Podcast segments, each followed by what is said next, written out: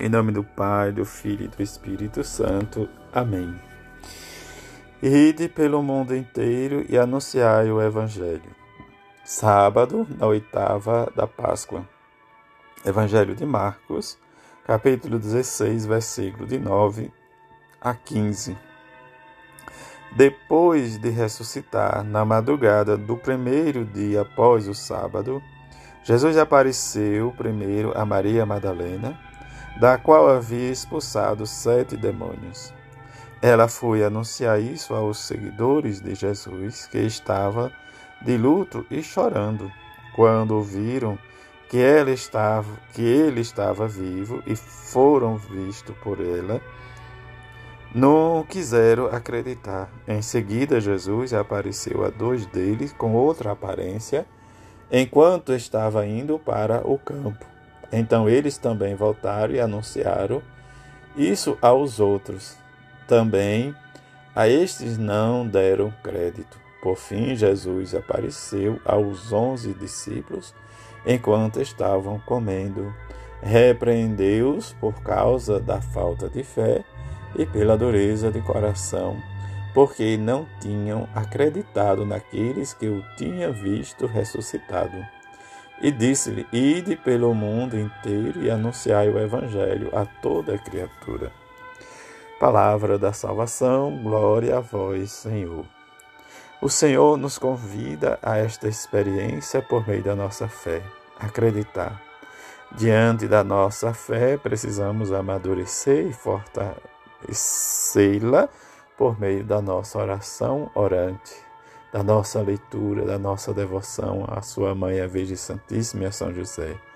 E como nos diz a antífona de entrada do Salmo 104, o Senhor fez o seu povo sair com grande júbilo, com gritos de alegria e seus eleitos. Aleluia. Experiência da alegria da Boa Nova que a igreja primitiva testemunhou para nós e testemunha hoje com a mesma com o mesmo Espírito ressuscitado.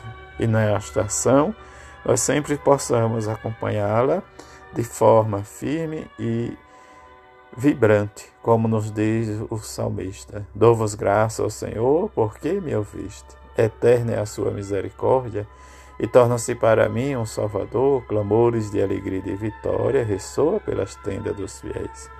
E nestes clamores de alegria possamos também acompanhar durante esse tempo da Páscoa, o crescimento e a, melhor dizendo, o nascimento da igreja e seu crescimento. Diante do testemunho dos apóstolos, em que, quanto a nós, não nos podemos calar sobre o que vimos e ouvimos. Este é o que diz Paulo, melhor dizendo, Pedro, nesta primeira parte dos Atos dos Apóstolos, junto com os outros discípulos, em que simples eram as pessoas sem instrução, mas de acordo com a ação do Espírito Santo e da força do ressuscitado, estes pescadores, estes discípulos que acompanhou Jesus, teve a convicção e a fé de testemunhar sua ressurreição, em que diante da repreensão das autoridades religiosas e diante da perseguição, eles corresponderam e convidaram e nos convida hoje a nós mesmos a ver os fatos e acreditar. É como nos diz o próprio João no seu Evangelho, diante da ocorrência do ressuscitado do, do túmulo vazio, como ele chega primeiro, ele vai ver e acredita. Em circunstância que Pedro vê tudo e tem a dificuldade da fé. Como hoje Jesus chama a atenção porque eles são duros e lentos. Diante da dureza do coração vem a problemática realmente da dureza e da pouca fé que causa a cegueira. Como Marcos nos narra hoje, a circunstância em que, ressuscitado no primeiro dia após o primeiro dia, madrugado, sábado, aparece Jesus a Maria Madalena, em que tinha expulsado sete demônios. Depois aparecem os dois discípulos de Emaú, como escutamos na quarta-feira, o Evangelho em que, diante das circunstâncias, Jesus os encontra, eles tristes, vai conversando e o coração deles arde com a presença de Jesus. E diante do fato, vem agora a aparição, realmente, como o próprio Marco nos diz, o crédito. E diante desse crédito, precisamos sempre acreditar. E nesse dia, a devoção à Virgem Santíssima, precisamos colocar todos aqueles que anunciam e testemunham o Evangelho de Jesus.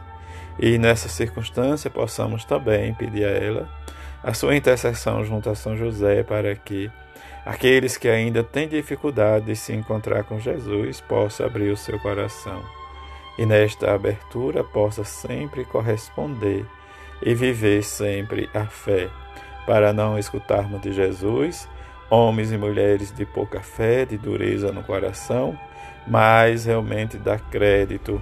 E como nos diz o próprio Jesus, precisamos ir a todos e anunciar ao Evangelho a todas as pessoas de boa vontade. E como nos diz o salmista, precisamos sempre buscar e se colocar na presença de Deus de coração sincero. Que rezemos a bem-aventurada Virgem Maria, São José, para que possamos sempre ter a sua graça, da sua intercessão e que possamos alegrarmos e dizer: Cristo ressuscitou, aleluia, assim seja, amém.